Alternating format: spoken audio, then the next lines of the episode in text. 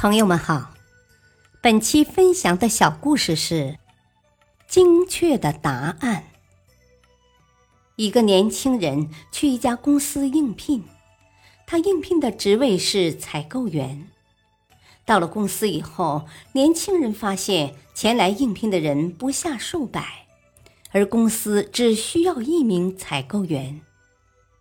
经过第一轮严格测试。只剩下年轻人和另外两名应聘者。第二轮测试是由公司负责人提问，提问过后，年轻人和另外两名应聘者的回答都十分完美，负责人一时难以抉择。为了从三人中选出最优秀的一位，他又立即增加了一轮面试。负责人问年轻人和另外两名应聘者。如果公司派你去某工厂采购两百支铅笔，而每支铅笔的价格是五美分，那么请问你会预支多少钱？负责人给了三分钟的时间让他们思考。三分钟过后，一位应聘者回答说：“我会预支一百二十美元。”公司负责人问他。啊，你的答案是怎么得出的？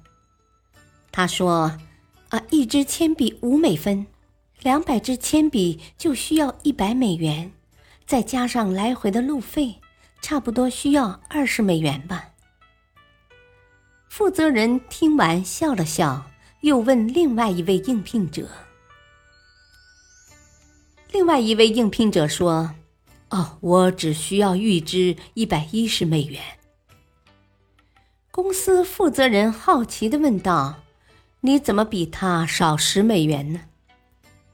应聘者回答说：“啊，两百支铅笔需要一百美元是必须支付的，还有十美元是用来坐车的。两百支铅笔不多，坐公共汽车就行了。”负责人听完若有所思，接着问年轻人。年轻人说：“哦，我需要一百零八点三美元。”负责人吃了一惊，问道：“哦，你的答案为什么那么精确？”年轻人解释说：“啊，据我所知，离公司最近的文具厂是城南的那家，从公司到文具厂乘公共汽车需要三个小时，票价是二点四美元。”来回需要四点八美元，中午会留在那边用餐，餐费为两美元。从文具厂到公共汽车站还有半英里的路程，请搬运工需要一点五美元，加上两百支铅笔需要一百美元，共计需要预支一百零八点三美元。负责人听完不由得鼓了鼓掌，高兴地对年轻人说。哦，呃，恭喜你呀，获得了这个职位。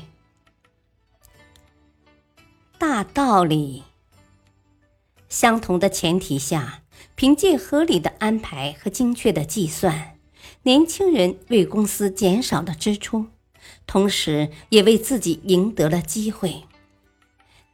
精确运用钱财，让每一分钱都花在必须的地方，使其真正物有所值。